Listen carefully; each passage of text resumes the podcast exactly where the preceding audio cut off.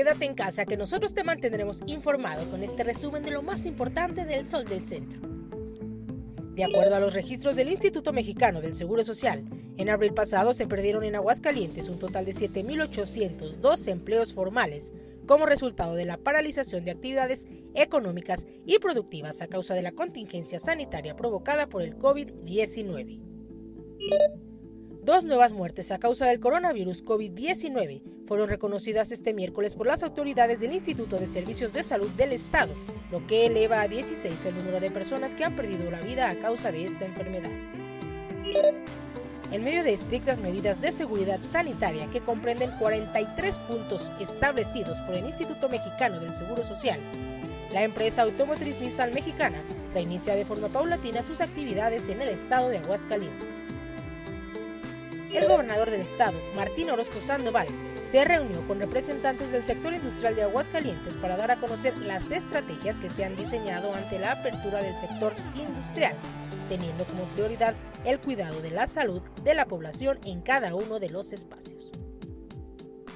En tanto no haya condiciones de seguridad sanitarias para los alumnos de educación básica, no habrá regreso a clases presenciales, informó esta mañana el titular de la Secretaría de Educación Pública, Esteban Moctezuma Barragán, durante la conferencia que diariamente ofrece el Gobierno de la República. Por su parte, el director general del Instituto de Educación del Estado, Raúl Silva Pérez Chica, confirmó que se mantendrá la educación a distancia y se concluirá con el presente ciclo en tiempo y forma.